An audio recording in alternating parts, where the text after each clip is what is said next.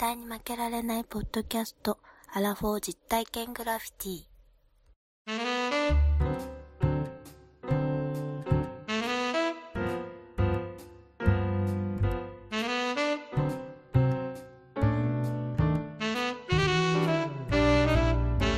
はい、始まりました、ワンダさん。いや、前回に引き続きまして、はい。ユスさんが、そうなんです。ユッスーさんがゲストで出ていただいてまして、今回は平成元年になりますから、平成元年昭和プレイバックではない、もと。言いながら、そう、平成元年をね、あの、記憶に新しい平成元年を今回はやります。で、えっ、と、ユッスーさんがね、今回はそのバブルの話をですね、うんうん。すごく、あの、面白いためになる経済の話と絡めてですね、していただいてますのでね。じゃあもうこれはあれですよね。あの、うんうん昭和プレイバックではなく、この1回は平成プレイバックになるわけですね。まあ、名前はもうめんどくさいんで変えませんけれども、あの、変えないの？変えないからもう堅くなだから僕は。もうあなたあれですよね。頑固じじいですから。意外と硬いですもんね。意外と硬いよ。もうガッチガチ、カッチカチやぞ。ガッチガチというか。時間、時間ないねん、早せなあ、そうかそうかそう。そうよ。ということで、あの、はい西郷さんがはい喋るんじゃなくて、ユスさんがね、そうそ今日前回引き続き熱いお話をしていただけるのう。で、そうです。あと CM クイズもありますんでね。ええ、ちょっとね、頑張りましたよ、私。CM クイズは。はい。ぜひ楽しみにということで、じゃあはい。、101回目のスタートでございます。どうぞ。よろしく、バイヤーさあさあさあさあ、ワンダーさん。ユッスーさん。うん。平成に入っていきたいなと思うんで、ここからは平成元年ですね。よっしゃ。言ったら、言ってしまえばこっちがね、メインになったりするんですけども。昭和プレイバックじゃないけどね、もう。そうそうそうなんですよ。まあそこはね、まああまりこう、言われるとちょっとわ僕もタジタジになっちゃう。はい。じゃあ、主な出来事いきますね。はい平成の元年です。うんえー、主な出来事。昭和天皇まあ崩御。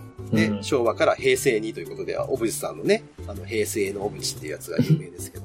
体毛の例ですね。一般の人でいうお葬式みたいなのが2月の24日に取り行われました。この年からですね、消費税が導入されて、うん。税率は3%でしたね。じゃあここで、クイズワンダー。ワンダーさんに問題です。言いましょう。消費税導入を採決した臨時国会が1988年前年の7月に開会されましたが、この際に野党である当時の社会党などが強行採決に反対として取った戦術があります。有名な戦術があります。その戦術とは何でしょうか？バカにするなよ、最後。それぐらい知っとるから、わしだって。どうぞ。牛歩戦術。おー、素晴らしい正解。ですが、おえ？その当時の内閣総理大臣は誰でしょうか？これはね、KTD だね。?KTT。簡単だよ。簡単だよ。はい。答えは？竹下登です。ウィッシですが、ュです。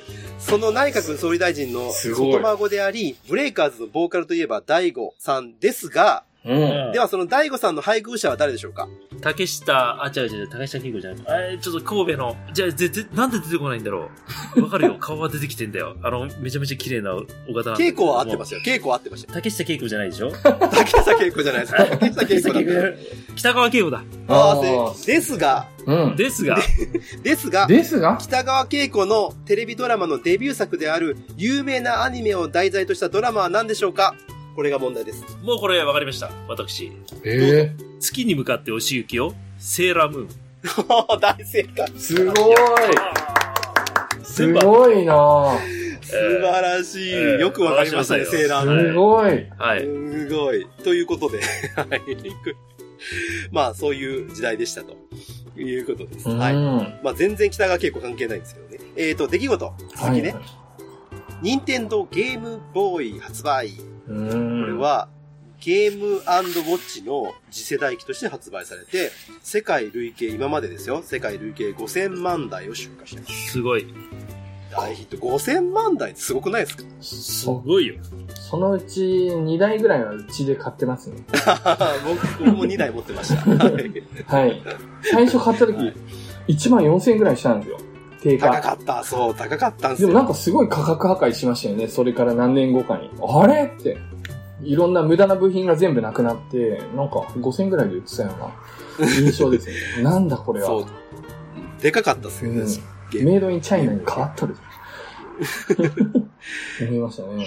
ソウルオリンピックっていうのを開催、この年ね、してるんですけども、はいここでクイズユッスーです。やったユッスーさん、うん。いきますよ。はい。あの、ソウル五輪のマスコットってこれ虎のね、二足歩行の虎のマスコットなんですけども、はい。ズバリこのマスコットの名前は何でしょうかっていうのが、いやー、難しい、これは。これはね、マジむずいと思います。えじゃあ、あの、えっと、ヒント。ー。はい。ヒント3文字で、はい。当然ソウル五輪なん韓国語なんですけど、はい。虎の男の子っていう意味なんですけど、男の子はドリと言います。ドリ。じゃあ虎はっていう話なんですね。うんうん1文字です。うん。一文字ですって言われても、はい。めちゃくちゃヒント当てられ言っててみ。ましょう。1文字字なんで、1文字なんでいけます依然として50分の1ぐらいの難しさ。うーんとね、えっ、と、くどり。あー、惜しい。惜しいの。惜しいかどうかわかんないけど、虎なんで、ほというらしいですね。ほ多分ね、いや、中国語で言うと、はい。中国語で言うと多分、音読みだとこじゃないですか。こ。日本の音読みだと。ああ、こですね。こ。確かに。でほなんですよね。うーん。なるほほど。どりというほどり。いやいや、その、全然、あの、近くもないし、遠くもないし。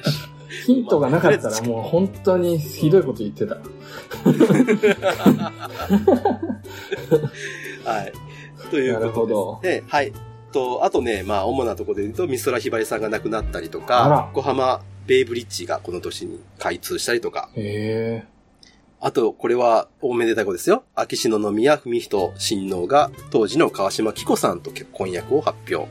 とかねあと、ベルリンの壁崩壊とかいろいろありますけれども、大ニュースですね。はい。まあ、この年がこの頃といえば、やはりこの景気が良かったということで、岩戸景気というふうに言われてまして、はい。この37ヶ月連続の拡大みたいな時代だったんですけど、いわゆるバブルですよねっていうの、これをちょっとユッスーさんに今日はお話をいただきたいということなんですけれども。はい。すいません。お時間いただきます。はい。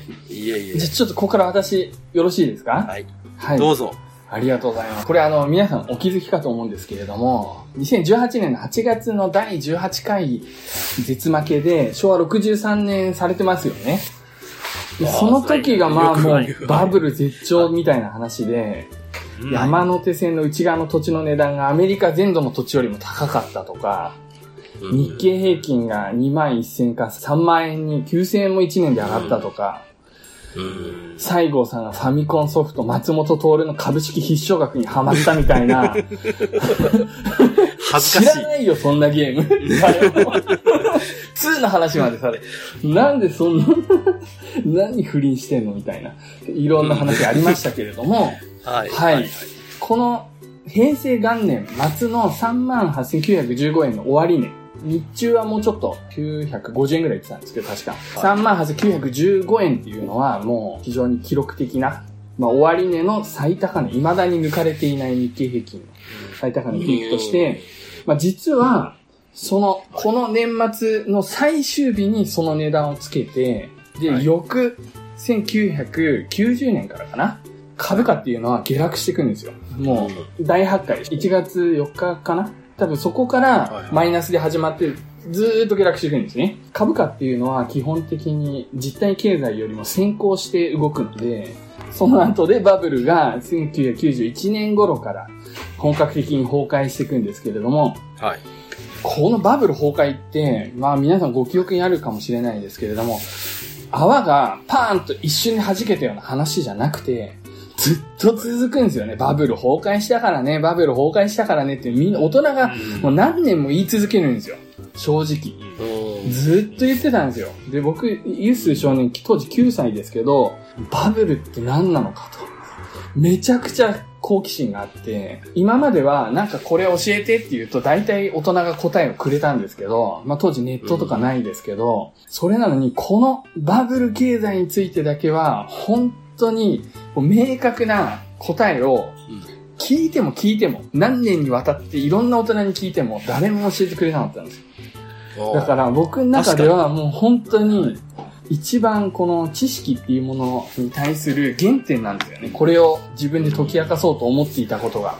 確かに言葉だけ聞いたらわけわかんないですもんね。バブル崩壊って言われても。そうなんですよ。何のバブルなのっていう。大体、皆さんね、あの実体のないシャボン玉みたいな泡のように経済がこう膨らんでたんで、まあ、それがあるきっかけで割れて、急にしぼんじゃったから景気が悪くなったんだよと。そんなこと言われても、じゃあ、どういうことみたいな。なんでシャボン玉みたいな、泡みたいに、みたいに膨らんだのかもよくわからないし、なぜ割れたのかもわからないし、実際どういうことなのかなっていうのはすっごい悩んでた。具体的に何なのかと。ということで、それは結局大学に入って、僕はあの大学では金融を専攻していくんですね。金融のゼミに入ってから、あ徹底的にこのバブルについて個人的な趣味で研究します。どこにも発表して個人的な趣味でやったんですか、マジですか？そうです。すげえな。実際の卒論は、なんか貧困削減の、うん全然違うグラミン銀行っていうのあのマイクロファイナンスとかそういうテーマでやったんですけど、個人的な趣味でもう積年のこの 疑問を解決しようと思ってバブルをあの研究して。そんなことやってる人いたんですか？めちゃくちゃスッキリしたんですよね、それで。あ、これがすごい重要だなと。うん実はこのバブル崩壊っていうのは、過去の一出来事ではなくて、その後に続く失われた10年、失われた20年、さらに言えば最近言われている失われた30年にも続く話なので、ちょっとしっかりとちょっと深掘りさせていただいて話したいと思います。どんどんどんどん喋り続けると結構なんかこう一直線になっちゃうタイプなんで、あのはいもうカットインしてほしいんですよ。ぜひぜひお二人には。はい。はい。あの、はい、料理の鉄人のあの、キッチンから、福田さんって、あの、入ってくる、あの感じで、ちょっと、ちょっと、ちょっとゆずさん古いな この番組だから言える例えかなと。みたいな感じで来てほしいんですよね。はい。わかりました。わはかりました。じゃあちょっとあのバブル経済がな、そもそも何なのか、どうしてできたのかっていうことと、まあなぜ崩壊したのかっていうことについてちょっと話していきたいと思います。い。はい。で、バブル経済っていうと、なんかイメージとしてはどうですか？なんかボディコンとか、なんかもうみんなすごい浮かれて、なんかあの日本人がイケイケみたいな。ブランド物買い漁ったりとか、なんかそういうイメージがありますよね。あの、給料が毎年100万ずつ上がってみたいな。お札をなんか、そんなイメージしかないです言っ。てましたよね、ボーナスをなんか、札束で縦に立てられたみたいな話とかも。うんあの、最後なんかタクシー止めんのこう、札束で飛べるみたいな。いう、そういう、そういうのしか知らないです。みたいな話なんですけど、でも実際にはそのバブルを作った原因、そして崩壊させた原因っていうのは金融だったんですよ。というふうに少なくとも私はあの研究ではそう思ってます。でまあ、より具体的にはまあ銀行と、あとはまあその銀行を監視する役割があった当時の大蔵省がまあちょっと責任は重いんじゃないかなというところで、まあまずはバブルの形成から作られていくところから見ていきたいんですけど、まあ最初にお二人にお聞きしたいんですけど、直接金融と間接金融って言葉聞いたことあります？直接金融？あれじゃないですか？それ日本銀行がとかそういう話ですか？えーとですね、ちょっと違います、ね。地銀に違うんですね。うん。はいはいはい。今、日本語でした？直接金融。今、日本語、日本語でした。タイ語ジとかャパンだよ、ジャパンだよ。あそうです。欧米じゃねえよ。はい。あのですね、じゃあちょっとそこから簡単に説明しますけれども、金融っていうのはお金を貸し出したり融通したりすることなんですけれども、はい。例えば私があのソニーとかトヨタとか、まあ、そういう企業だった時に、お金を新しい事業を拡大したい、新しい工場を建てたいって思った時にお金が必要だと。で、手持ちの資金足りないから、どっかからお金借りてこなきゃいけないってなった時に、直接金融っていうのは、もうソニーとかトヨタが社債を出して、はい5年後に返しますよっていうことで、100億円借りたいと。うんで、その100億円を、いろんな人、はい個人から、まあ、証券会社を通じることが多いんですけれども、まあ、直接、こう、相対で、どんどんどんどん買ってもらって債券を。で、その人たちに決められた利子とかを支払いながら、満期になったらお金を返すみたいな。これ直接金融ですね。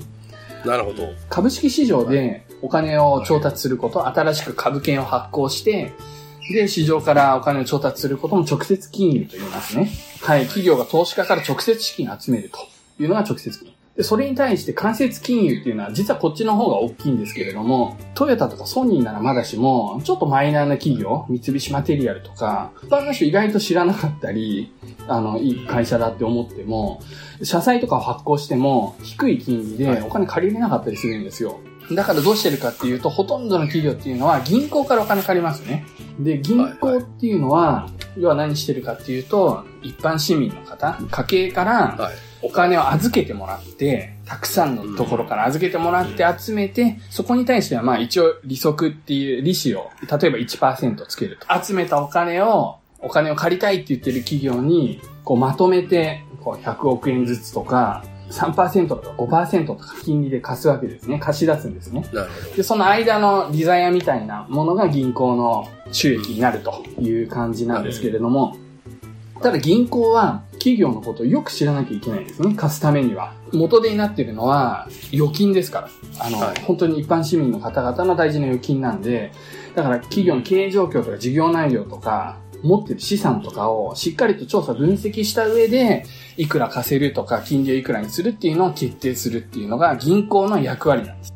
ど。今、ちょっとごめんなさい。あの、僕、はい今この間接金融っていうのを完全に逆に思ってました。直接金融っていうのが、はい銀行が直接貸し付けるっていうイメージだったんで、今、聞いて、ああ、あ逆だっていう。そうですかうん。確かに直接金融も間になんだかんだ証券会社が入ったりしますけれども、でもまあ、そのお金の出所が、直接的な出所がまあ投資家なので、投資家がソニーの社債を買うか、トヨタの社債を買うかっていうのは、ちゃんとその人の自己決定というか、自己責任で投資してる。はいはい。はい。株式を買うときもそうですね。どこの株を買うかっていうのは、あくまでやってるんだからそっちが直接金融っていうんですよね。銀行が間に入ってるのは間接金融。こちらがほとんどメインなんですよ。ただなるほど、実際にははい、企業っていうのは、特定のメインバンクって言われる、まあ、お付き合いしてる銀行を、まあ、固定していて、長く関係性をもう保っていくことで、その銀行がいわゆるその調査コストっていうものを、わざわざ新しく調査団を作って、企業の中を時間をかけて調査したらお金かかるわけじゃないですか。そのコストっていうのもちょっと金利に跳ね返ってくるんで、まあ、そういう調査コストも下がると。で、信頼関係があって情報がよく共有されてるから長い付き合いで、貸し出し金利も下がっていくという、まあそういうウィンウィンな関係を築いてたんですね。はい。あとはね、あの企業が持ってるその資産、土地とか建物とかを担保にすることで、単なる事業内容だけじゃなくて、担保にすることで、その分、銀行としてはリスクが減るわけですから、低い金利でたくさん貸し出すっていうことが可能になっていたという状況があったんですね。で、まあ、ここまで話してきたことは、普通の銀行の説明で、こう全く問題ない健全なし普通の間接金融のシステムなんですけれども、まあ高度経済成長期、こう戦後長く、40年ぐらいですかね、長く言えば、まあ実際にはですけど、20年ぐらいかな。成長が基本的にはずっと右肩上がりだったんですよ。戦後から考えると。もう銀行は企業がバタバタ倒産していくみたいな、そういう状況でもないので、貸せば貸すだけちゃんと返ってくるということで、しっかりとした調査とかもせずに安易に結構無理にこう融資を行ってたんですよね。特に1980年代っていうのはもういわゆる経済がどんどんどんどん過熱していってた時期だったので、まあ土地の値段はどんどんどんどん上がって不動産業界はものすごい儲かってるし、だからうん土地の値段が上がってるってことは土地を担保にすればさらに積極的な融資ができると。この会社は50億円の土地を持ってると。100億円の土地を持ってるって言えば、もうそれを担保にさらに500億円っていうか、お金を貸しやすいですよね。貸しやすいんです。よいざという時貸しやすい。はい。うん。担保は取れてるから。そうなんですよ。そ,、まあ、それがそうやって、どんどんどんどん膨らんでいったのがバブル。う。うんん。しっかりとこう調査をしないで、お金を安易に貸し続けたというのはバブルの一つの、まあ、要因だと。で、さらに、銀行がなんでこんな風に、まあそうは言っても、銀行ってちゃんとした大学出てる人が入ってるようなとこなのに、こんな経営に走ってしまったのかっていう根本的な要因が、護送船団方式っていう、まあ当時の大蔵省の監督方法、銀行の監督方法にあったと言われてます。護送船団方式。どういうことですか？えっ護送船団。例えばなんかすごい貴重な荷物を、まあ、日本から例えばフィリピンに運びますみたいな時、うん他国に運びますって言った時に、その周りを、護送船団っていう、その船を、商船を守る。船がいっぱいか取り囲むようにして、海賊とかから守った状態で、ゆっくり、その船がこう、つかず離れずぶつからないように、船団を組んで進んでいくっていうのがはい護送船団なんですよ。もともとは、だから軍、軍事的な用語らしいんですけれども、ある程度。ははい。ただまあ、これは要は、銀行で言えば、目的としては預金者の保護。うんお金を、国民がこうお金預けてる銀行が、なんかの表紙、バタバタ倒れてしまうと、預金が返ってこないとか言って、その国民がすごい困ってしまう人が出てくるので、なんか基本的には全ての銀行を一斉に守るために、非常に厳しい規制を敷いていたんですね。だからまあ具体的に言えば、預金金利とか貸し出し金利も基本的にはどこも一律にすると。規制をするんです。で、営業時間も振り込みにかかる手数料も一緒。みたいな。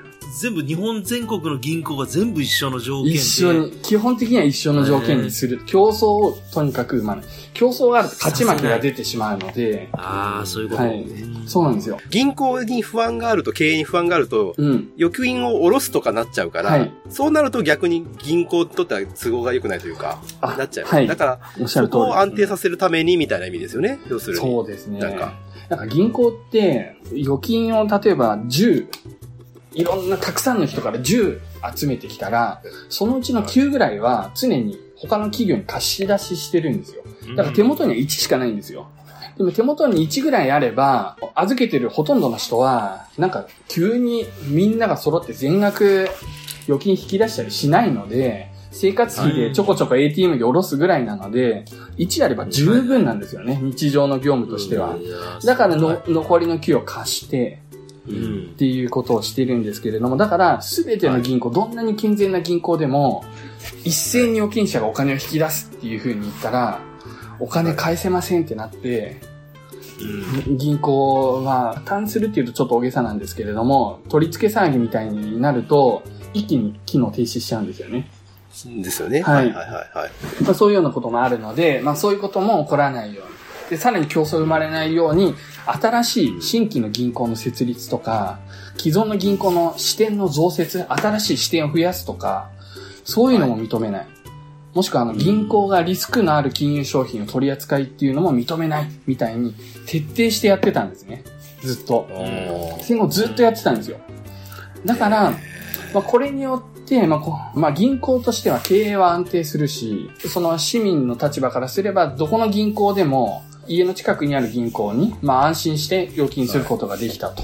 で、銀行はライバル硬いわ。けですね、そうです。うんライバルいないし、金利は規制によって固定されてるから、まあ、逆に言うと銀行としては、頑張るモチベーションもあんまりないんですよね。顧客サービスの強化とか、すごいより有望な企業を積極的に調査して開拓していくとか、まあ、そういう発想がほとんどなくて、競争がないですもんね、だって。あそうですね。はい。うん。もう、もともとなんか一県に一銀行みたいな、なんかそういうのが。昔からあったらしくて、基本的にはその枠組みみたいな感じで、地方で有力な銀行ってまあ、1個か2個だと思うんですけれども、まあ、そうう。いう、その枠を崩さない、崩さないみたいな。ああ、そうそう。僕も地方はだいたいあれですよ。山口銀行でした。もう山口銀行ししかなかった。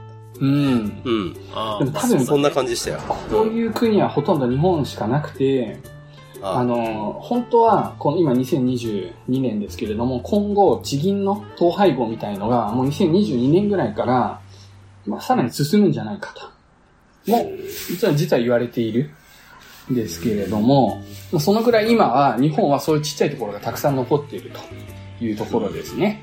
地銀自体がくっついて一つの合併していくみたいな感じなんでしょうね、きっと。そうですね。そうですね。まあ、どっかのメガ銀行、みメガバンクみたいなところの系列に入るパターンもあると思いますし、うんまあ、いろいろあるかなと思いますけれども、まあ、それは置いといて、まあ、とりあえず、まあ、そういうような感じですね。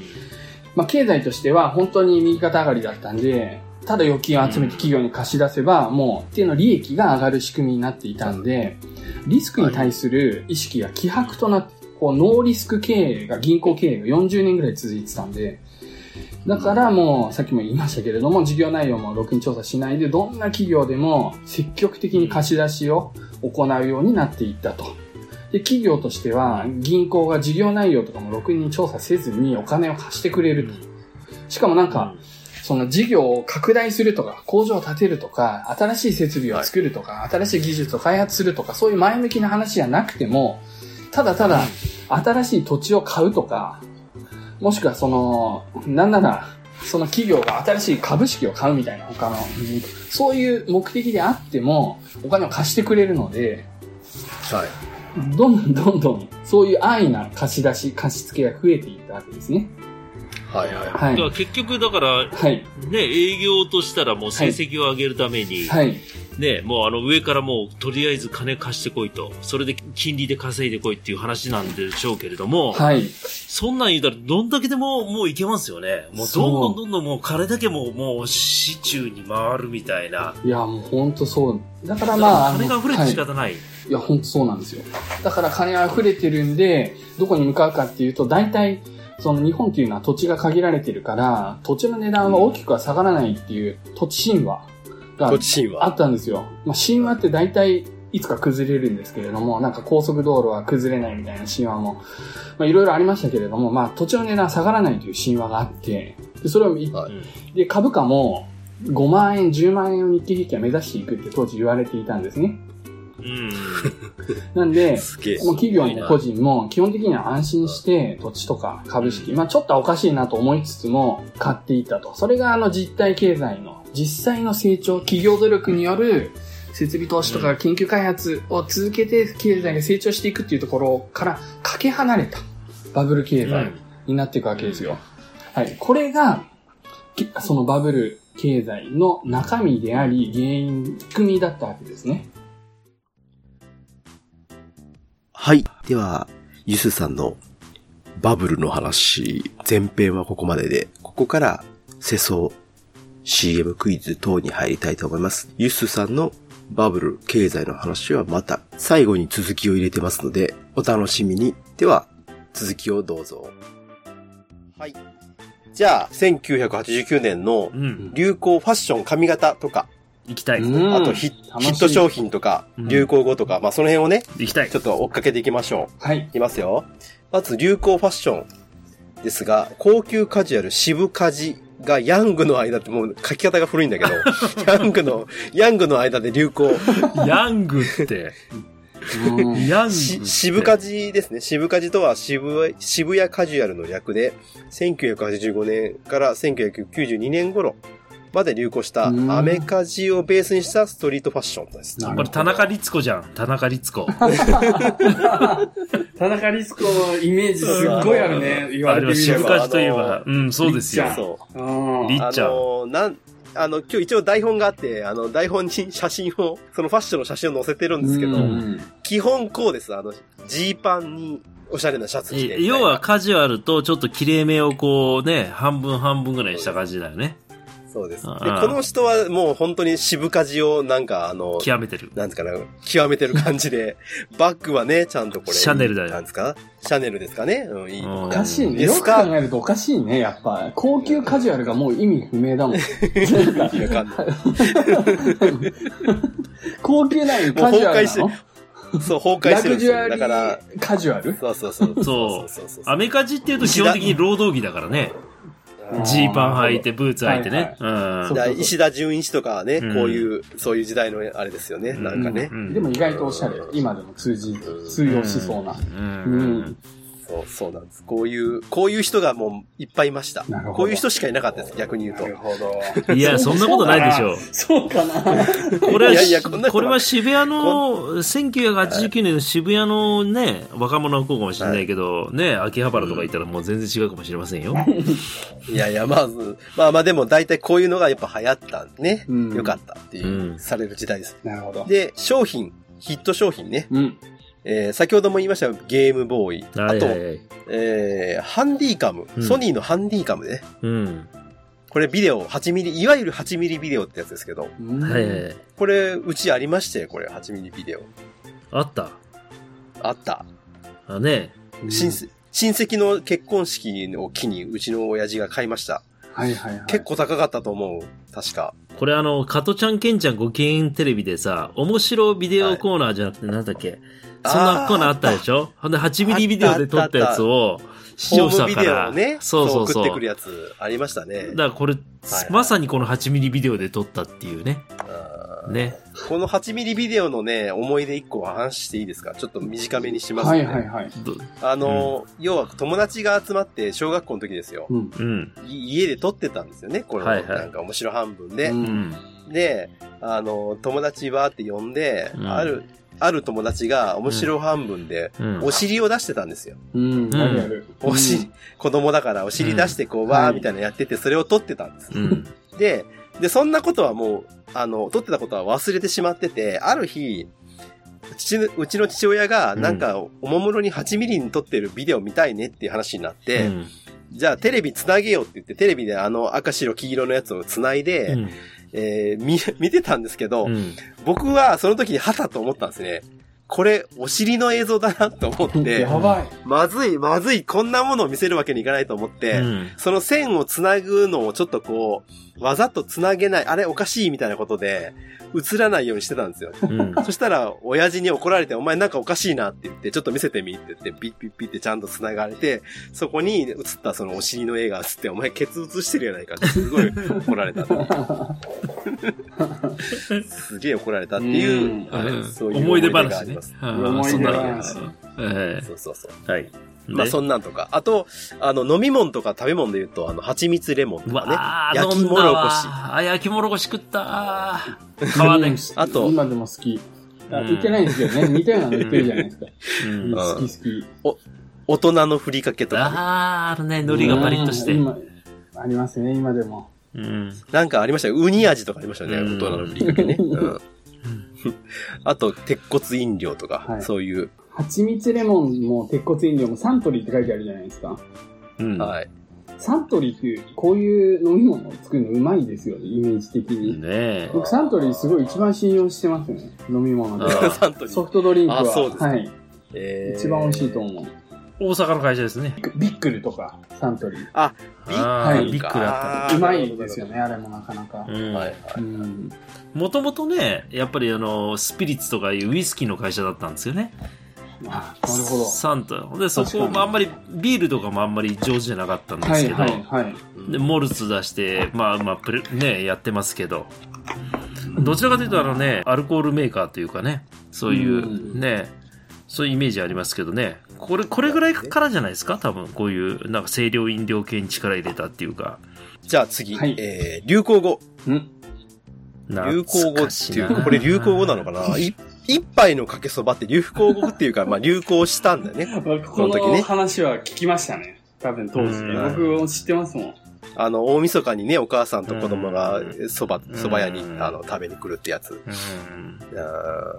で、あと、えー、テトリス。テトリスも流行語なのかっていう話なんだ。だからこれ多分ゲームボーイの影響じゃないですか？やっぱり。うんそうそう、ゲームボーイ。うんだってもうゲームボーイとテトリスがセットですから、大体。うん。うん。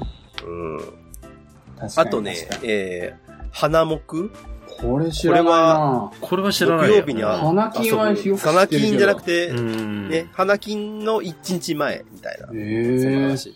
あと、ツーショットなんてのも、この、この時代ですね。未だに使いますよね、ツーショットは。今でも。はい。やっぱ、やっぱネルトンですよ、その時。この時ね、流行ったネルトンベニクジラ団。ベニクジラだ。これ、はいははいい。ドスンユッスの前だってやつでしょ？そうそうそうそうそう。めっちゃ見てました、だから見てました。見てました。うんもう、その、ツーショットになってたら勝ちみたいなのがあるじゃないですか。ねあー男と女確かに一対一だとそ思うこに入っていくんですよね、椅子持って。わ、大体割り込んできますね。うん変、変ちょっと待ったがね、大体。ーってやつね。うんそれは告白の時です。はいはいはそうい。そうそういうなるほど。そう、とかね。うんうんまあそういうような、まあ流行語があったりとか。あと、ベストセラうん。ー。はい。は、えー、吉本バナナさんがこの時は大人気で、あーはいはいつぐみキッチンとかね。うん。あとは、ノルウェーの森。はいはいはい。うん読みましたね、これはね。さすがに村上はい、春樹さ僕もノルウェーん。の森読みました。うん、読みました読みました。映画にもなりましたよね。最近だけど、最近とか。ちょっと後、後だけどマ。ツケンですよね。うん。マツケン。うんじゃあ、もともとだってあれでしょ？ビートルズの曲ですからね。ああ、そうですね。うんアルバムの中の曲。モロウェイのモレーってね。うん。そうです。じゃあ、最後に映画。はいはい。映画えーね。この時のヒットした映画に、えっ、と、邦画は、えー魔女の宅急便。うんうんあとは、ドラえもんのび太の日本誕生。うん。あと、利休とか男を辛いよなんてのもまだこの時まだやってるんですね。うん。男は辛いよ。えー、虎次郎サラダ記念日っていうちょっと、うんちょっとふざけた、あの、お題目ですけど、うんはいうんこんな感ど。じ。でもね、洋画が強いですよ。洋画いきますよ。はい。洋画はインディ・ジョーンズ最後の聖戦。うん。見た見た。レインマン。見た。ね。あと、カクテル。うん。ブラックレインとかね。ああ、これあれじゃない？あの、松田優作が出てっちゃう？そうそう、松田優作ですね。ねうんはい。あと、ツインズ。これあれじゃない？シュワちゃんのやつ。シュワちゃん、そうそうそう。シュワちゃんと誰だったっけ？あと。シュワちゃんとなんか、あの、ちっちゃい人です。だから、デコボココンビなんですね、はいツインズなのに。ちょっと、はいちょっとあのね、あの、はい体格のね、あのね、ちっちゃくハゲてる、はい。そうそう面白いコメディ俳優みたいな。ロジャー、な、なん、なんとかロロビートじゃないか。あと、ダイハード、ダイハードめちゃくちゃおもろかった、ほんまに。ダイハード最高。最高に楽しかったね、あの、はい。いやー、もうどす、すごいよね。洋画がやっぱ強いですよ、ブルース・ウィリスねう。ーん。強い強い。洋画が強いうん。ですね。というような、まあ、こういう、まあ、時代というか流行でございました。でも、この絵、なんだろう、これ見ても全部知ってるもんね。うん、これ全部金曜ロードショーのあの、あの策略がなんかかもしれないけあーやっぱそうかもしれないですね。エンタメ業界として映画がこれだはいけ多分、例えばデータへ、デートに行くと言っても、やっぱりこういうのを見に行こうかっていう、こういう認識が強い時代だったと思うんですようん、きっと。やっぱでも、言言ってる通り、やっぱテレビでやってましたよね、たくさん映画がね。うん。うん。そういうことだと思いまうんす。週に何回もやってたもん、だって、テレビで。金曜ロードショーじゃなくて別の土曜日とかもあったじゃないですか、で映画番組とか。映画番組って多分何回もあったと思うんですよね、週に。ありました、ありましだた。うんうんだから金だからそういう影響で擦られてるんですよ、多分。そう。こすられてるってもう、言葉が擦られてるから、記憶が、ら。あ、そういうこうんすごい、と。すごいなんか残ってるっていうかね。うんだと、っていうふうに思いますけどね。なるほど、なるほど。さあ、はいやってまいりました。第64回昭和64年 CM クイズのコーナーでございます。イェーイ待ってました64あの、ユースさん、と西郷さんに、うんまあ、あの、我々、はい多分小さい頃に、あの、テレビを見ていた記憶を蘇らせていただいて、まあ、CM クイズをですね、あの、私出させていただきますので、まず、あの、はい。最初に練習問題から行かせていただきたいと思ってます。この練習問題っていうのは、これから3問、はい。あの CM クイズを出させていただいて、で、ユッスーさんと西郷さんにはい、3問で対決していただいて、勝った方にですよ。はい。これあの、はい。私の、あの、第100回、この絶巻きを記念しまして、うん私の郷土料理であります、あるものを、勝者の方にお送りしたいと。マジで？何それ？思ってます。これ、これは多分あの、私喜んでいただけるかなと思うので、それはあの、はい。私の地元がどこだっていうのはまあ、今伏せてますので、言わないですけれど、はい。まあそういうものを、あの、お送りしたいなと思ってますんで、ぜひあの、西郷さん、忖度をして進んでいただきたいと思いますけれども、いやいやいやいや、どう、忖度し、忖度するんですね。いやあの、そ、でもね、いや、あの、普通にさ、あの、ユッスさんと僕で、年の差があって、記憶の差があると思うんですけど、うん。そこはいいんですか？まあでも、まあとりあえず、うん。あのその、1問目から3問目まででうん答えていただいて、で、なるほど。はいまあ、まあ、まず練習問題を聞いていただいて、どんな感じで進めるか進めましょうか。はい。なるほど。はいじゃあ、ちょっと聞いていただきましょう。はい。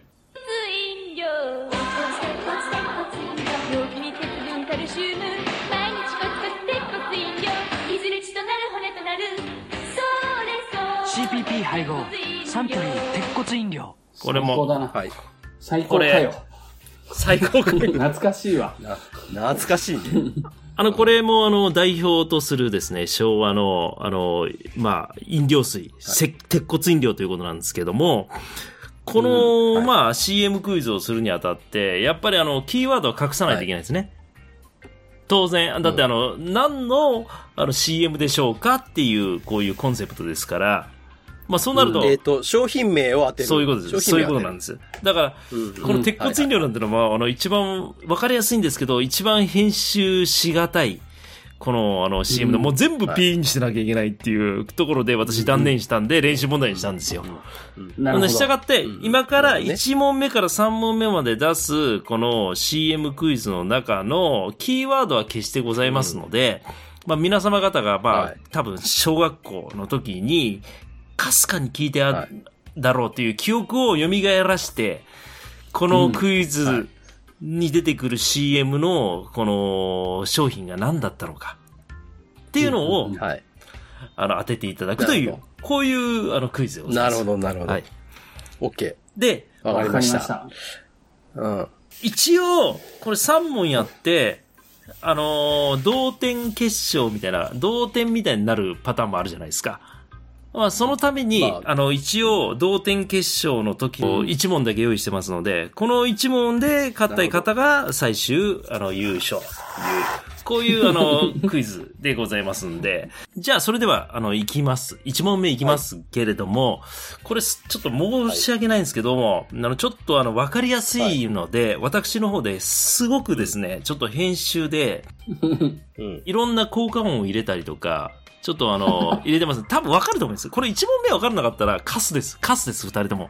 やっていうぐらいのやばいぞ。俺 ただ鉄骨飲料ギリギリだただ、聞きにくくはしてます。気持ちは。うんうんうんそのままストレートには行ってないというところで。で、まあ、要所要所のところで、まあ、P が入るということでございますんで、まあ、これは1問目から3問目まで共通してやりますんで、それでお願いしたいとでも。分かんないとカスなんでしょうカスですよ、あんたたち。いきますよ。はい。1989年、CM クイズ第1問、スタート。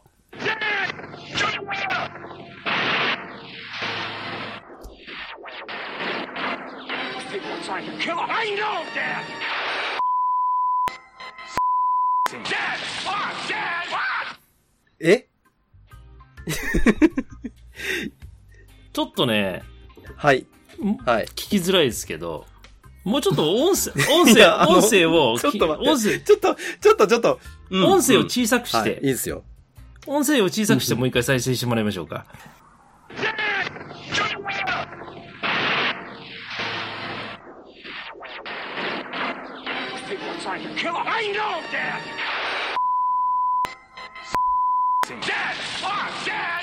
出てましたね。出てましたね。いろいろあの、わかりやすいところが。まあ、一つの音をあまりにもそのままストレートにしたら、わかりやすいんで、ちょっといろいろエフェクトをかけてるんですよ。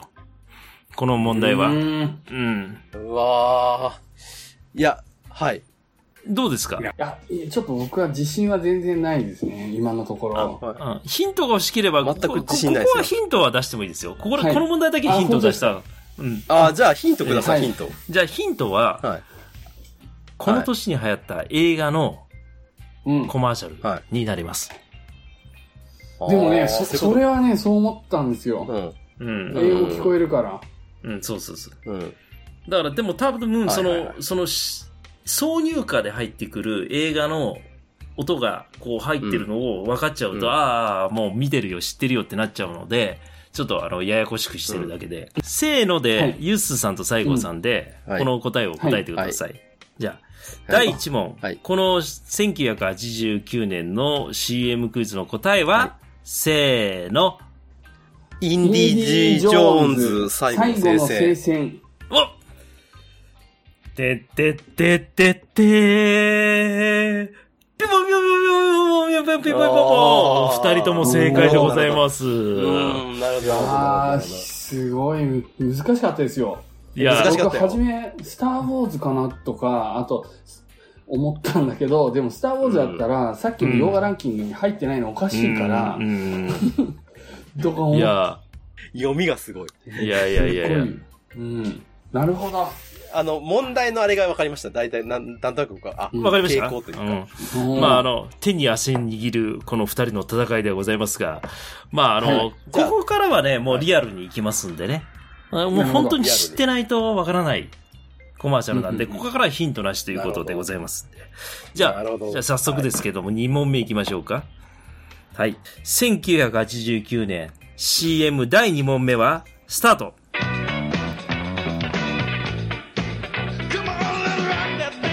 ワインもいいけど一度試してみたらどんな食事にも合う合う新ビームうわー いや、聞いたことある。聞いたことあるなある。あるね。これなんだ？これはね、今、今でも、今でもあるかもしんない。今でもありますよ。全然あの、僕、あったら買いますもん。好きですよ。うんなん,、うんなんでコンビニに売ってないんだろうなって思うぐらいの、まあ、当時のね、ヒット商品でしょうけれど、もう一回聞きましょうか。はいせーの、はい。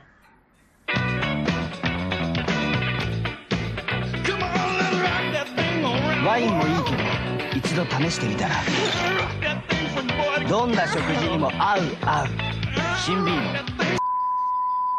ムはいはいはい。うん。このあの、ワインに、懐かしいワインにもっていうね。うんワインもいいけどって言ってましたよね。試し試してみたらってうんこっちも。うん言ってた。あそうそうそう。なるほど。いやー、ちょっと俺自信ないな、正直。いえ。じゃあ、お二人答えていただきましょうか、そろそろ。3、はい。カクテルジャワティーストレレート。え、ユスさんなんておっしゃいました？僕、カクテル、カクテルバーと言いあました。カクテルは、西郷さんおは酒かなと思って。僕はジャワティーストレートです。マジで？答えは、はい。見事西郷さんの正解でございます。すげえジャワティーストリート。俺、ジャワティー好きだったのに。ジャワティー美味しかったでしょ？ワインの代わりにはならなくない？そうそうそう。ワイン、それがね、意味わかんないじゃないですか。はいその印象があったんですよ。ワインの代わりって言ってて、ジャワティーストレートってどういう、どういう意味？です新ビーの。新ビーの。ジンビーのジャワティーストレートって言ってましたね。うん。新ビーの。あそうこれも、これもっくんじゃないですか ?CM。もっくんだったかなうん。じゃあ、やった。郷土料理に近づきましたよ、僕。じゃあ、じゃあちょっとね、これあの、はい私の方の作戦変更がございまして、はい。あの、作戦変更？は3問目で、3問目を同点決勝の問題を先に持っていきたいなと思ってます。なるほど。あ、どうって、ええあじゃあ3問目、こっちね。はい。うん。で、はいまあそれで最終どちらが勝つかっていうことで決めたいなと思います。よろしいでしょうか、はい皆さん準備よろしいですか？はい。はい。じゃあ行きますよ。大丈夫です。はい、1989年 CM クイズ第3問目でございます。どうぞ。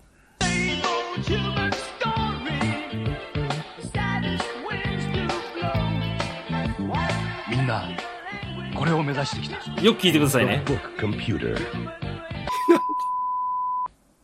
ちょっと待って、今なんで途中で喋ったの？確かに。確かいや、あの、よく聞いてくださいねって言ったんですよ。に。わかります、わかります。ああの、もうコ、コマーシャルは、コマーシャルは目で見て、これを買いたいと思うものなので、耳で聞いて、はいはいはいラジオのコマーシャルと違うんですよ。したがって、うんもう一回聞かせて、もう一回聞かせて、これ。だけど、ワンダさん、ワンダさん、言われなくてもよく聞いてます。今のシチュエーションは。いや、あいやはい。もう一回、もう一回聞かせて。いいですよ、いいい。ですよ。はい。はいはい。これレゲエミュージックですからね。レゲエミュージック。うん、いいですかかっこいい。はい。うん。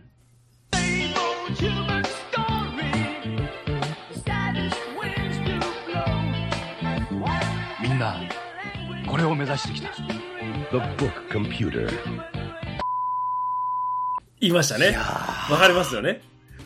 もいやう、多分あの、P の前に、あのーもう商品名は言ってるんですよ。商品名の概要の言葉は言ってるわけです。でもその後の P のところが、あ、どの会社の商品なのかなっていうのを連想するしかないですね、これね。外人がなんか言うとるんだたよね。だ、ただ。ね、ただね、うんあの、うんまあ、私がこの問題を選んだ理由の一つとして、今でも。例えば、あの、電気屋さんに行ったら、そのものは売ってます。その相性で。だから、まあ、あの商品名わかんないかも。まあ、商品名わかんなかったら、多分メーカーですよね。じゃあ、あの、す3、はいで、あの、お答えください。、はいきます。はい。3、はい。アップルコンピューター。ソニお二人とも、ブー難しい。いや、ま、全くわからなかっこれはね、あの、た。うん。実はあの、ダイナブックですね。あだからもう一回書いてみてください。あの後に、ザ・ノート、ザ・ブックって言ってたでしょ？あーなんとか、んえコンピューターって言ってるのは聞こえてる。でその後コンピューターって言ってるんですザ・よ。ブックコンピューター。あでブッ、クレットって言ってるの？うんで、ダイナブックって言ってるんです、最後。ああ、ダイナブックか。、で、まあ、あの、私がヒント出したように、まあ、あの、東芝の商品じゃないですか、当時。うん、うん。ダイナブックはうん。ほんで、もう今は東芝がもう、あの、切り離して、ダイナブック株式会社ってなってると。一方で、ソニー、大悟さんが言ったソニーのバイオっていう機械はバイオうん、バイオ株式会社になってるっていうのが、なこれがあの。ええこういう、こういうヒントですそれよね。全然繋がんなかったな。なるほど。ダイナブックが独立してるの知らなかったです。あそうですかバイオは知ってましたけど、はい。で、バイオはこの時期出てないだろうと思ってたんですよ。あ僕も。ソニーがコンピューターに入ったの遅いかあ、な。なるほど、なるほど。なるほど。こうなったらですね、もうあの、はい1対0ということで、最終もう、じゃあいきますよ。はい1989年、はい CM クイズ、どうぞ。これ絶対わかるわ。ちょっ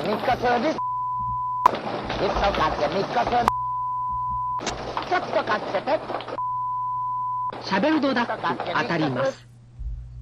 うん、なるほど。これ、あーこれはこれなんか言ってますね、一生懸命ね。シャベルドダックが当たりますよ、言ってます。これでもちょっとあれかな。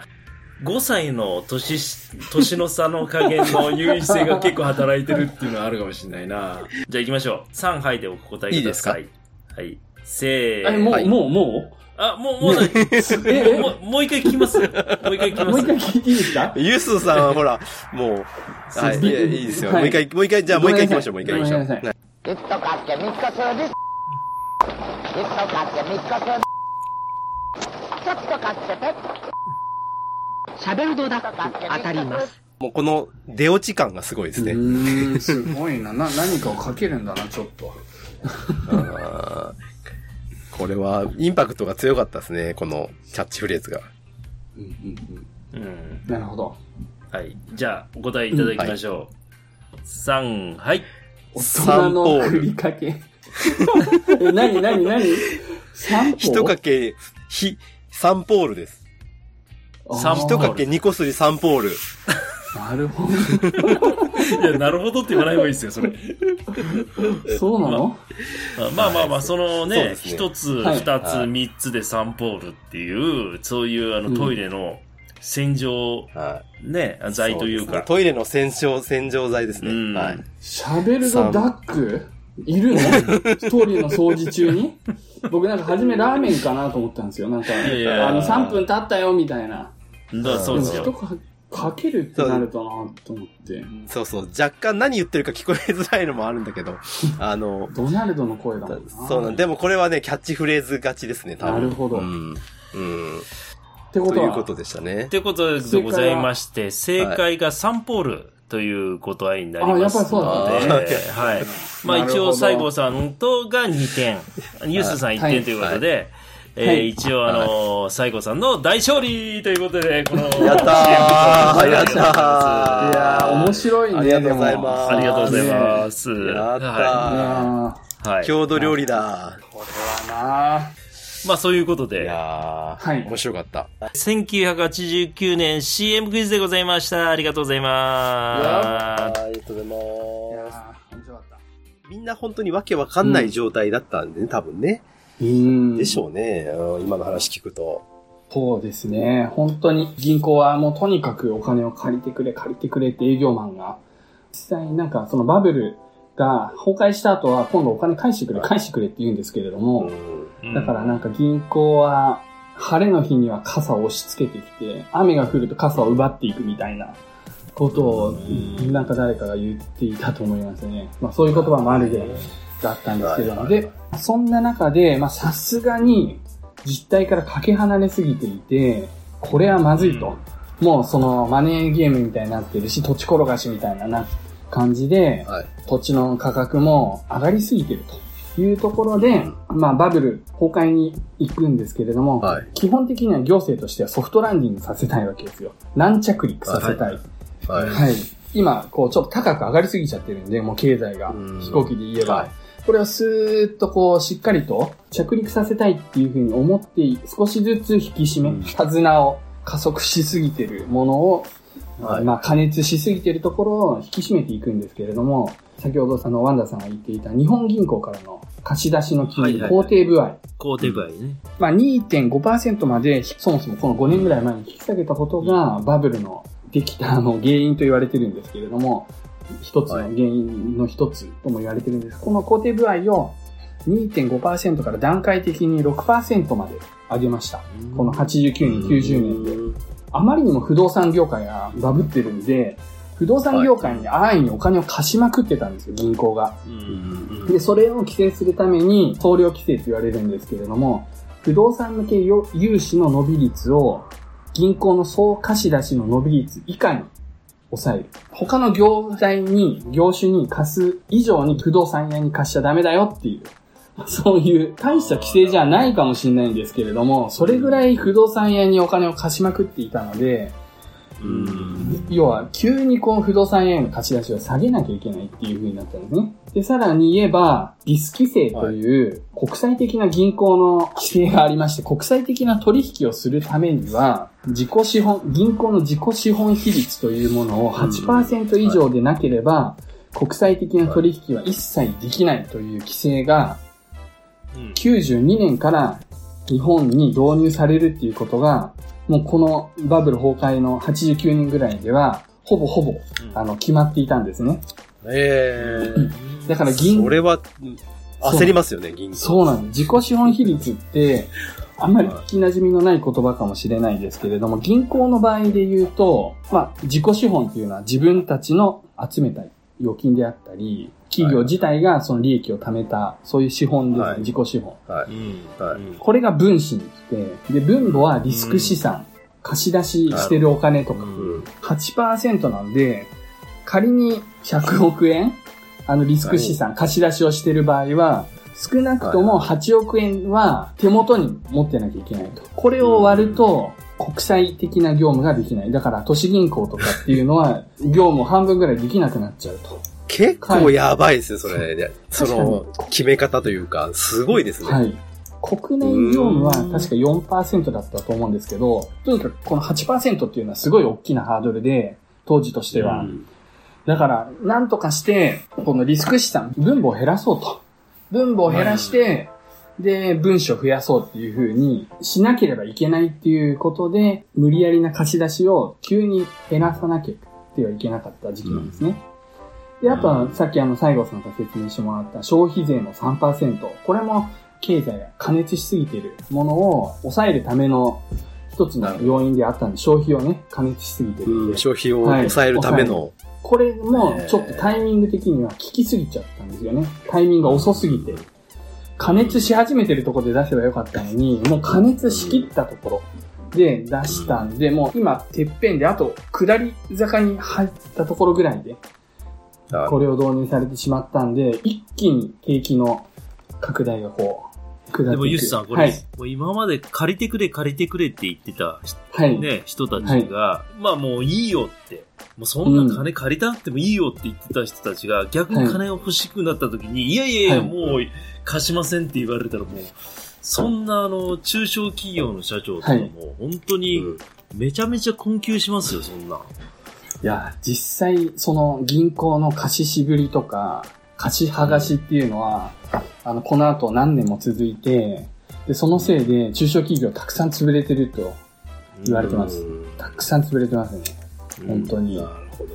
はい。だって中小企業の社長なんて、うんまあもう本当頑張ってらっしゃるから、はいさ私はもうち身近に見てるからわかりますけど、やっぱ僕ら、ね、あの、うん仕事明日サラリーマンしてたら明日辞めるって言えるけれど、はい。従業員ね、7人、8人担いで、うんね、仕事されてると辞めるって言えないですからね。うーん。本当にそうですよ。だってみんなの家族がいますからさ。まあそういうのもな、裏腹にこのバブル経済の影というのがあるんでしょうけれど。うーん。いや、本当にそうなんですよね。企業が実際倒産し始めて、どんどんどんどん失業者とかも増えていく。一般企業は新規の採採用をどんどんどんどん細らせていく。だから就職氷河期みたいなのにも入っていくんですけれども、もうとにかく土地の値段なんかに至っては、今まで下がることないと思ってたから、マンションに1億円みたいな感じで買ってたのに、うん。それがなんか売るときにもっと高く売れると思ってたのに、うん。もうガクンガクンと値段が下がっていくから、もう投げ売りですよね。8000万とかそうだね5000万とか、どんどんどんどん値段下がってるんで、もう売り急ぐ感じで、もう損切りしなきゃいけない。感ね。じ、そうです、そうです。うん。まあ、株価もそうなんですけれども、うん。そういうふうにバブルになっていたものがこう下り坂に入るとみんなこう逃げるためにできれば勝ち逃げしたいですから高いところうん。売り抜けたいっていうのでもう我先にといってどんどんどんどん売り手市場になって下がっていくと。いううん。下げが加速暴落していくと。いう感なじですね。で、銀行の方は、今までしっかりとリスク調査とかをせずに、お金を貸し出していたので、それが、景気が悪くなって、お金返せないっていうと、企業がたくさん増えてきたので、それが不良債権問題になってしまう。だから91年頃にはもうはっきりとバブル崩壊が始まっていたんですけれども、ただ、元を言えば、私がちょっと説明してきたように、金融システムが良くなかったんですよ。うん。ここを徹底的にメスを入れて改革しなければいけなかったのに、この後5、6年ほったらかしますね。うん何もしないです。そこはしない。え、それを変えられるのは官僚なんですか？政治家なんですか？どちらなんですか？えーとねもしやれるとするならば。政治家ですね。ああ、政治家はい。政治家、まあでも、官僚も非常に優秀で、志あれば、そこに対して政治家を動かすっていうことももちろんできたと思いますけど、まあ、ここら辺は僕あんまり詳しくないんで言えないんですけれども、当時、まあ、この後潰れる重線、そういうところ、ノンバンク系ですけれども、そういうところも含めて、あとは長銀とか、長期信用はいはい。銀行とか潰れていくんですけれども、そこら辺は、はその自民党の派閥がめちゃくちゃこう、雇用足しにしてるようなところで、すごい関係が深くて、もう大蔵省からも、本当に天下りの宝庫。うん。もうトップの80%ぐらいが大蔵省からの天下りの人だったみたいな。状況で、うん。もうそこがもうズブズブになっているので、だからそこにメスを入れるとか、今までここがどれだけひどいことをやってきたかみたいのを切り込むみたいな、そういうインセンティブがないんですよね。だから金融システムに一切しっかりとした手をつけずにいったので、銀行はズブズブと不良債権問題が拡大していくし、銀行はお金を一般企業に貸さないと。日本の、まあ、経済の血液がお金だとしたら、もうそれがもうストップしちゃうんですよね、銀行のところで。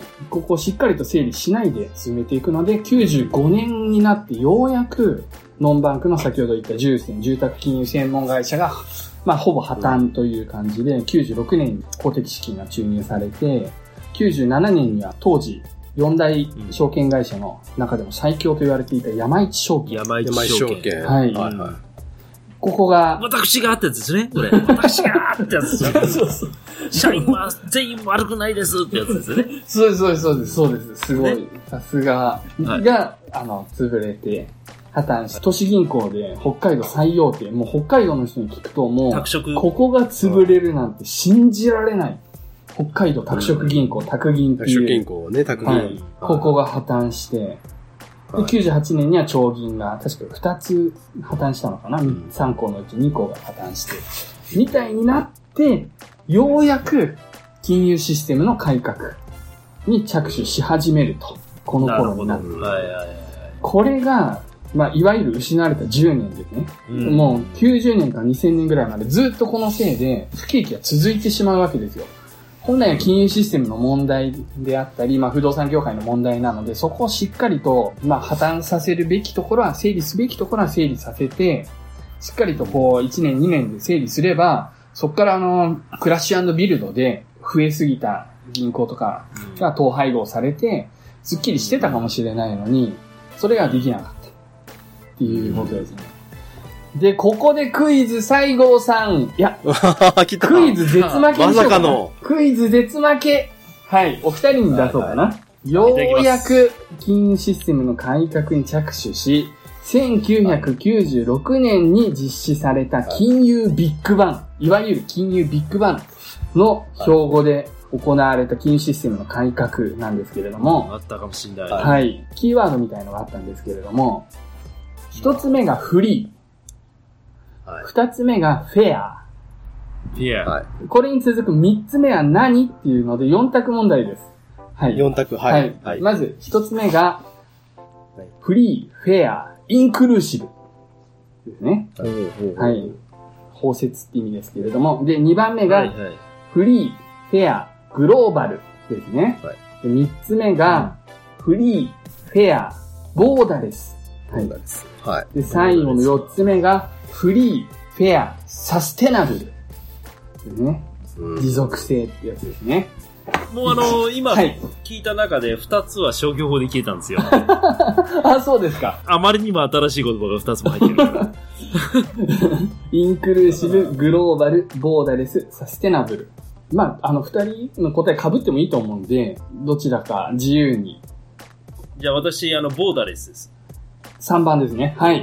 なるほど。僕は、そうですね、えっと、グローバルあ最後が2番、グローバル。は正解は、2番、グローバルです。い。やったーいや、でも、ワンダさんもいい読みでしたよね。うん確かにインクルーシブとステナブルはちょっと、いやいやいやいやいやどっ。ちかというと最近、ここ10年の話ですよね。サステナブルはもうちょっと前かな。はい。で、まあ、このね、護送船団方式はもういよいよこれではダメだっていうことで、金融ビッグバンが始まって、まあ当時の橋本内閣ですけれども、えーフリーっていうのは市場原理が働く自由な市場っていう意味のフリー。で、フェアっていうのは透明性とあとは信頼性のある市場。で、はい。最後のグローバルっていうのは国際的で時代を先取りする市場というように言われていましここら辺でタイのバーツが大暴落する辺じゃないですか？た。そうですね。そうですね。そうですよね、きっへと。ーアジア通貨危機っていうのは97年ですね。はい。私、あもの、はい、金融システム論っていうのを一応、大学で、あ、あそういうの僕も取った。一応、あ取りました。ありますよね、たそうだ、。ユースさんみたいにあの、ははいい、あれじゃないですけど、はいい。ええいや、まさにそうなんですよ。アジア通貨危機で、そうそうそう、タイもそうだし、韓国もそうですよね。うん。まあーそうですねはい。IMF が入ったんですよね。国際通貨基金が入って、うんもう一気にメスを入れたんですよ。財閥とかも解体しちゃって全部。まあ韓国の話しちゃいますけれども、サムスンが、あなたのとこは IT とか、ヒュンダイ、現代は、あそこはあの車だとか、車だけで。うん、LG は家電だとか、うんああいう風に、その、本当は日本のみあの三菱とかみたいに何でもあったんですよ。そう全部の財閥が。車も作ってるし、パソコンも作ってるし、家電も作ってるしみたいな感じだったのを全部分けたんですよね。うん。選択と集中したんですよね、財閥ごとに。うんはいはい。再編成して、それでなんかあの無駄な競争が国内で行わなくなって、韓国なんか日本よりも市場がちっちゃくて、韓国の市場だけでは成長していけないので、世界にはい。まあ、拡大するためにその編成っていうのはすごく重要な意味を持っていて、実際に私、あの、2000年頃にあの、大学に入ってた通ってたんですけれども、もうその時点で、サムスン一社で、なんかソニー、パナソニック、日立、東芝、すべての日本の電気関係の会社がもう10社くらいあるんですけど、大手だけで。それ全部合わせても、純利益で負けてましたね、サムスンに。うん。ううん。ん今、は、まあそういう状況がテスラで起こってますね。テスラ一社で一気にトヨタの利益を抜かして、日本のトヨタ、なんだ、スズキ？ホンホンダ、日産、多分全部の利益合わせてもテスラ一社に勝てない、みたいな感じですよね。はい。あ、時価総額には少なくとも勝てないですね。はい。みたいな話ですので、意外と世界の市場で本当にやっていくっていう時には、必要な集中っていうのはあるのかなっていうふうに思ったりする次第ですが、なるほど。まあ、はい、ごめんなさい。あと少し、あと少し、あと2年。はいはいうん。この93年ぐらいからですね、バブル崩壊がもう、あのはっきりして、で、その頃には入ってくる税収よりも、支出の方がもう圧倒的に多くなってしまって、入ってくる税収はどんどんどんどん右肩下がり。ただ出ていく支出っていうのは、その、なんとかして景気を回復させようとお金をたくさん使うので、どんどんどんどん右肩上がりになっていって、これワニの口っていう風に言われてるんですけれども、93年と言われていて、ここから毎年ほぼ30兆円規模で赤字国債。これはもう本当にあの、普通は出しちゃいけない国債なんですけれども、将来の負担になることなので、それを毎年毎年30兆円ずつ新しく吸っていくというようなことが、未だに行われる。ほぼ、ほぼほぼ未だに行われていて、なので、結果的にこの失われた今や30年と言われてますけれども、ずっと経済成長が2%もいかないような、経営成長がずっとマイナス成長の時もありましたけれども、続いてきて1000兆円ぐらいになってるんですよね。30×30 年で1000兆円規模の借金がある国になっているというのは今の日本で、これだけ借金があると金利は上げられませんね。肯定部は上げられません。雪だるま式に膨らんでいっちゃうんで、金利、あの、借金が。そうすると国が破綻してしまうので、ということで、だから金利が上げられないよっていうのが、ちょっと今の日本の状況です。なるほど。うん。ユースさん、なんかもう今もう名前的にもそのニュースで肯定部合っていう言葉使ってないんですかね、これ。えっと、代わりに聞くのは多分ゼロ金利政策っていうのを聞くと思うんですけれども、要はもう肯定具合ってずっとゼロなんですよ。うん。で、さらに、ゼロでもお金を借りる人がいないというぐらい景気が良くないので、ずっと良く、あの、経済成長していないので、量的緩和だって今度は言い始めて、うんとにかくこう市場にお金を回すために市場に出回ってる債券を、そうですね。あの国は買って、強制的にお金を増やすみたいな市場に出回ってる。うん。で、まあ、あの、貯蓄から投資へとか、こう、いろいろやって株価とか結構上がってきてるんですけれども。ずっと未だにこう、コロナもあったっていうこともあって、金利は日本はずっとゼロですね。で、さらに量的緩和、さらにはマイナス金利までやってますね。ユースさん、僕ね、はいすごい最近疑問に思うところがあって、例えば今日もあの株式市場最終の締めというようなところがあったんですけど、はいはい終値は過去最高とか言ってるわけですよ。こはいはいれバブル景気みたいになってません？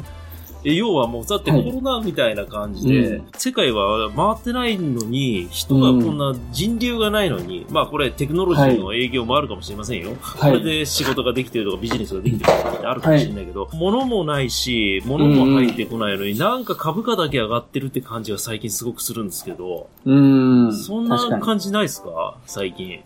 そうですね。なんか、結局日本のバブル処理があまりにも、あの、お粗末だったので、世界はそこから学んで、ああはなれないようにしようということになったので、あの、リーマンショックの時とかは、そこの反省を活かして、一気にお金をしっかりと市場に回すと、一気に V 字回復させるっていう方向で金利を下げたり、そういうことをするようになったんですよね。で、それをコロナの時もやっていて、世界各国が一気に金利を下げて、それによって投資に回るお金っていうのが増えて、アメリカでもヨーロッパでも株価は史上最高値を更新して、し続けていますね、ここ数年、ずっと。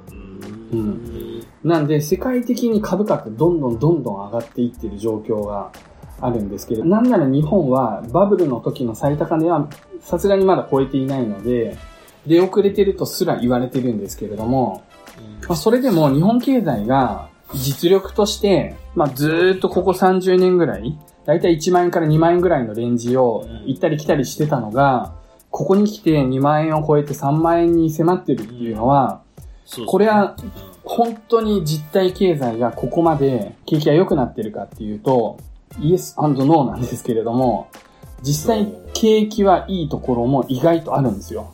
全然ボロボロな、あの、空運とかもありますけれども、優先とか、なんだ、あの、船舶系とか、企業のね、去年世界2020年の企業の確か4割の会社が過去最高益を出していると言われていて、うん実は上場企業の。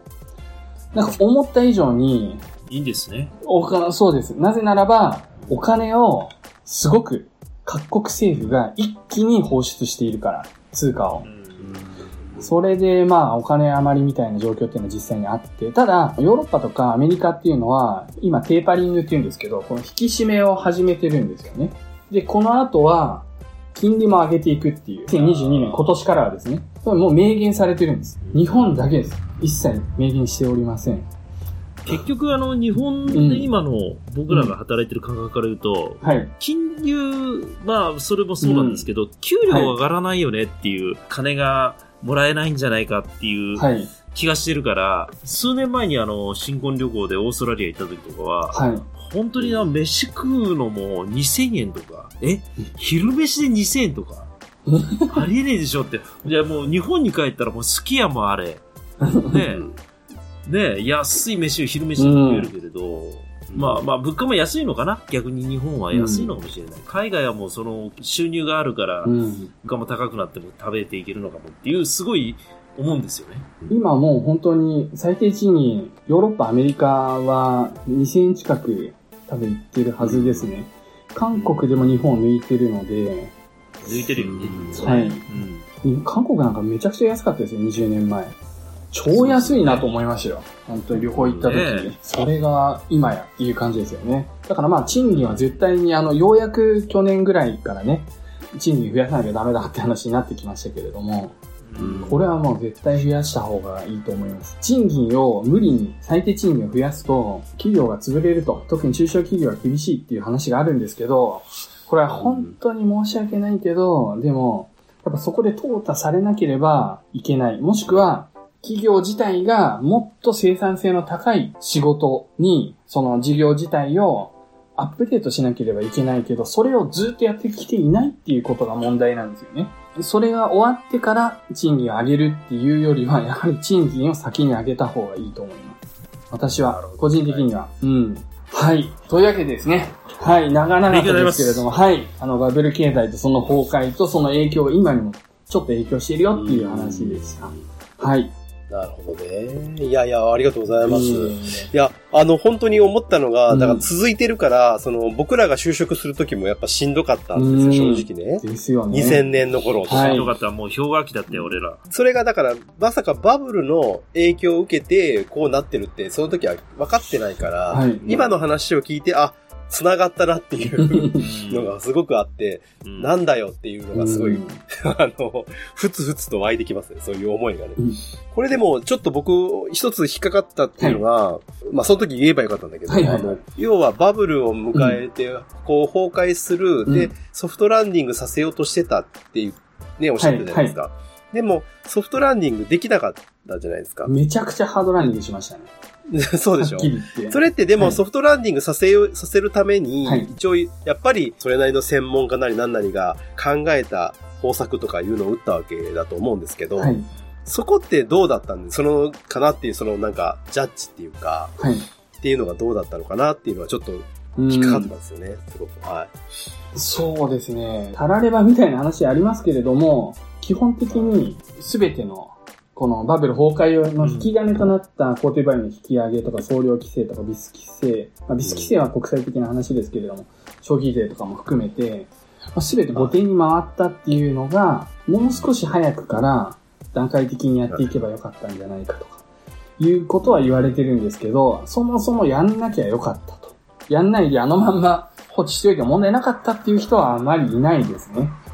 うんまあまあ、そうですね。うんそうでしょうねあそこまで加熱してしまうと、はい、何らかの規制は必要だったと思います。はい。わかりました。いやいや、はい。すごい、勉強以外のあれはないんですけど。勉強、勉強の会になっちいやいやいや、い。楽しいですよ。こういう、はいあの、ね、あの、プレイバックも、ね、本当にあの、最高にして、あの、私としてはもう本当に受け止められてるんで、本当にすいません、ありがとう本当ございますに。はいわか。りました。はい。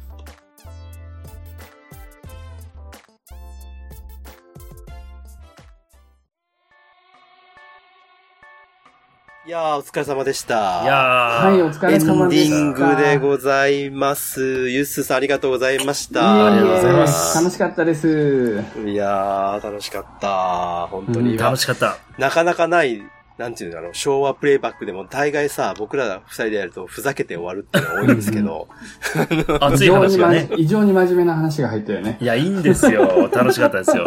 いや、あんなにね、深掘りされ、するっていうのは本当なくて、僕ら、あのーあの、うん。やっぱ違うなっていうのが思いましたね。そうですよ。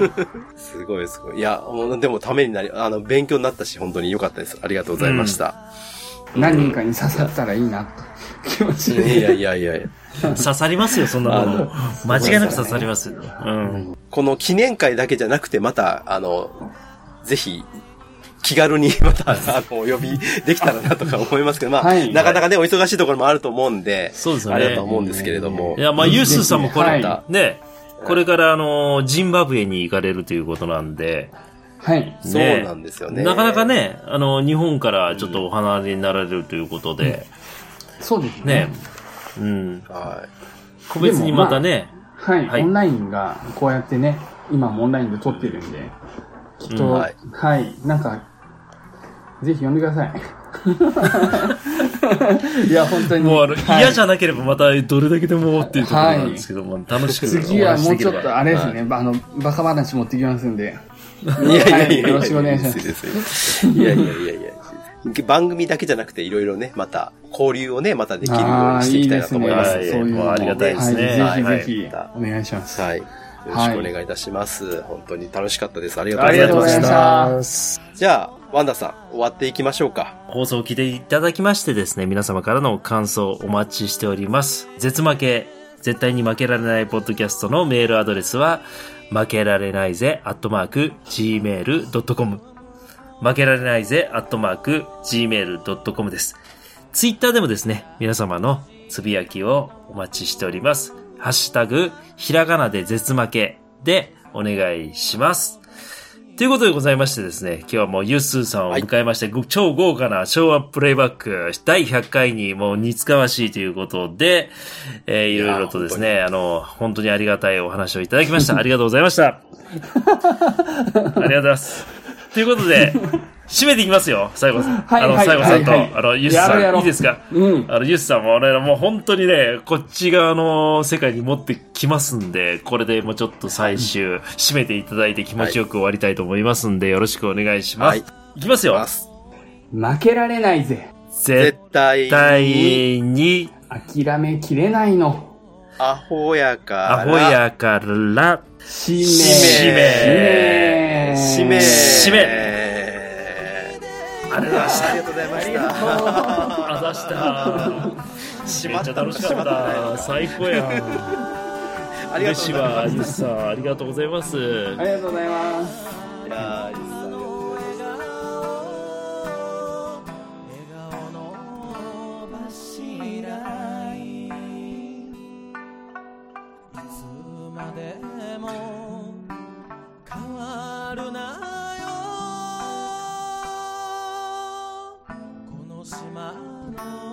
この島の景色